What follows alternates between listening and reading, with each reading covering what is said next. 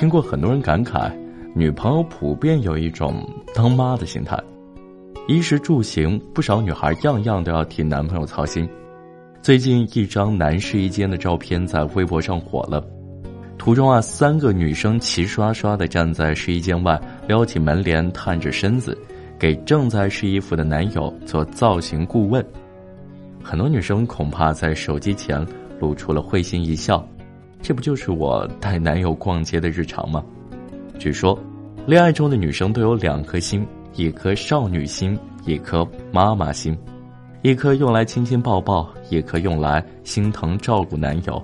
只可惜，我们看到的第二颗心常常是碎掉的。某网站二零一五年的一项调查显示，男装领域女性的消费比。占到四成，而女装领域男性的消费比仅有一成多。看过试衣间照片的女生在网上调侃自己养了个孩子，被人当秀恩爱屏蔽。现实爱情中也真的有一类人，他们不渣却足够让人遇上后感叹是我瞎了眼。那些把生活的所有期待都寄托在另一个人身上的长不大的孩子，在另一方的庇护下。越来越失去自我，越来越弱小，越来越多的女性正在成为保姆式女朋友或保姆式老婆。想到一个最近和男友分手的女同学，原本甜甜蜜蜜的一对，说分就分，让一群朋友丈二和尚摸不着头脑。我们去安慰她，她却一脸满不在乎的样子，说：“幸亏分了手，不然以后可倒大霉了。”刚住一起的时候。家务活什么的，我特别积极，一心想着他下班回来能给他一个安静的家和一顿丰盛的晚餐。他一向不帮忙，碗不洗，地也不拖。最初，我只当他太累，下班再晚也都自己承担下来。可越到后来，他越过分，什么都不做，到家就躺沙发上了。说到这儿，他重重叹了口气。你们说，他究竟是把我当女朋友？还是当妈了，在这个社会，女性往往要在工作和生活中扮演着多重角色。一份关于中国妇女地位的调查报告显示，在中国，十八岁至六十四岁女性的在业率为百分之七十一点一，远超百分之五十六点二的世界平均水平。这意味许多中国女性并未因丈夫在外工作，自己就闲在家里。电影找到你有这样一句台词：“这个时代对女人的要求太高了。如果你选择成为一个职场女性，就有人说你是糟糕的妈妈；如果你选择成为一个全职妈妈，又有人会觉得这不算是一个职业。在传统观念里，男性普遍是强势一方，而女人理应在家相夫教子。然而时代变化，当下的两性关系中，男性在心理和生活上。”都较以前更多的受到女性的照顾。曾在外企工作的张女士说：“刚生孩子的两年里，她每天夜里都要起来多次，几乎没睡过一个完整的觉，而先生每晚都一觉到天亮。现在孩子三岁多了，绝大多数时候也是自己一个人带，她没时间逛街、美容、聚会，而先生还能时不时出去踢球和朋友小聚。丈夫、爸爸。”就像影子一样存在，却摸不着。结婚后，张女士在朋友圈里就像失踪了一样，只偶尔晒晒孩子，寥寥几句，字里行间全是对生活的疲惫和抱怨。她说自己每天忙得累死累活，还被挑剔不化妆，身材变形。而在她给别人的评论里，最常看到的就是这样的一句话：“啊，真羡慕你，要是我有时间，也能。”在他最近发的一张自拍里，那憔悴的样子和以前精神饱满的职场达人判若两人。但如果不是生活被安排的满满当当，哪个女孩不想对自己好一点？说到底，究竟是女性想给男友或丈夫当妈，还是被男人给硬生生的逼成了妈？有人说，每个男人都要通过婚姻来成长，而在恋爱中，他们往往就是个孩子。但事实上，婚姻中的孩子，男性和女性都有。电影《春娇与志明》里，张志明就是一个好像永远长不大的幼稚男孩。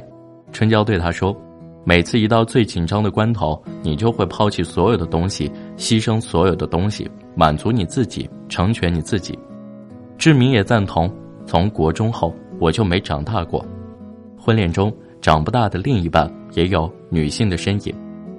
某论坛上有一位新娘曾发帖求助，因为生活中太依赖老公，自己慢慢丧失了社交圈。老公加班，她就会烦躁。她也讨厌自己太过粘人，但又不知道该怎么解决。回帖里，网友分享了老公依赖症的症状：有人要求对方的全面包容、无条件满足；有人分开一会儿就开始焦躁不安。他们把生活的所有期望都寄托在另一个人身上，在另一方的庇护下，越来越失去自我，越来越弱小。这种长不大心理有两个主要特点。第一是自我中心化，说白了呀，就是极端自私，觉得所有人都应该来服务自己。第二点叫做偏执分裂，无法接受和自己预期不相符的事实，无法接受自己被指责批评，看似强硬，实则脆弱。有心理学家认为，这种现象的形成和一个人的原生家庭密切相关。通常长不大的孩子。会有个溺爱他，同时也给他极端伤害的家庭，可以试着回想下自己的童年，父母是否恨不得把你所有的事情都包办完，恨不得把你该走的路都走了，理由只是怕你摔倒。可一个人要是没摔倒过，哪里能成长呢？这种包办式教育对人的影响，直到他成年后依然如影随形。于是我们在许多婚姻悲剧中，总能看到长不大的孩子的身影。我们百分之九十的爱与痛，都和一个基本事实有关：许多成年人心理上是孩子。我们没有什么理所当然的。当你心安理得的接受别人为你做的一切时，不论男人还是女人，你就离长不大的孩子不远了。在一段长期关系中。最重要的不仅是平等与尊重，还有共同承担责任的决心。大才子钱钟书先生可谓是生活白痴，他不会系鞋带，也不会修东西。与杨绛在一起时，生活起居全靠他打点。但杨绛怀孕时，为了照顾妻子，钱钟书学会了煮饭烧菜。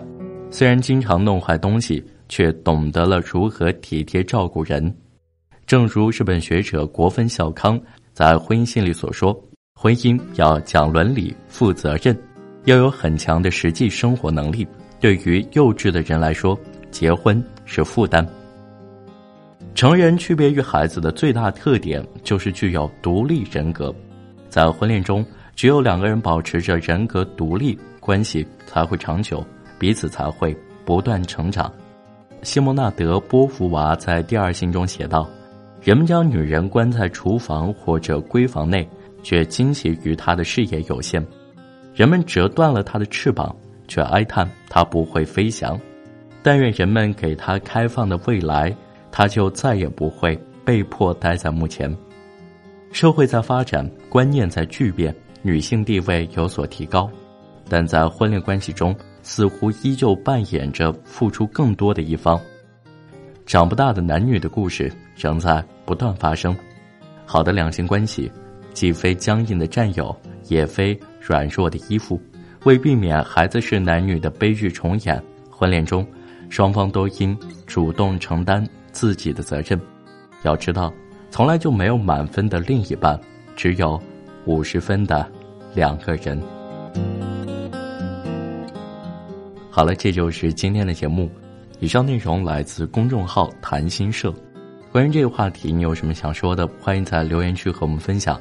如果你想加入我们的听友群，在声音简介中找到我的微信就可以了。群里会有最新的节目动态以及不定期的福利哦。感谢你的收听，我们下期再见。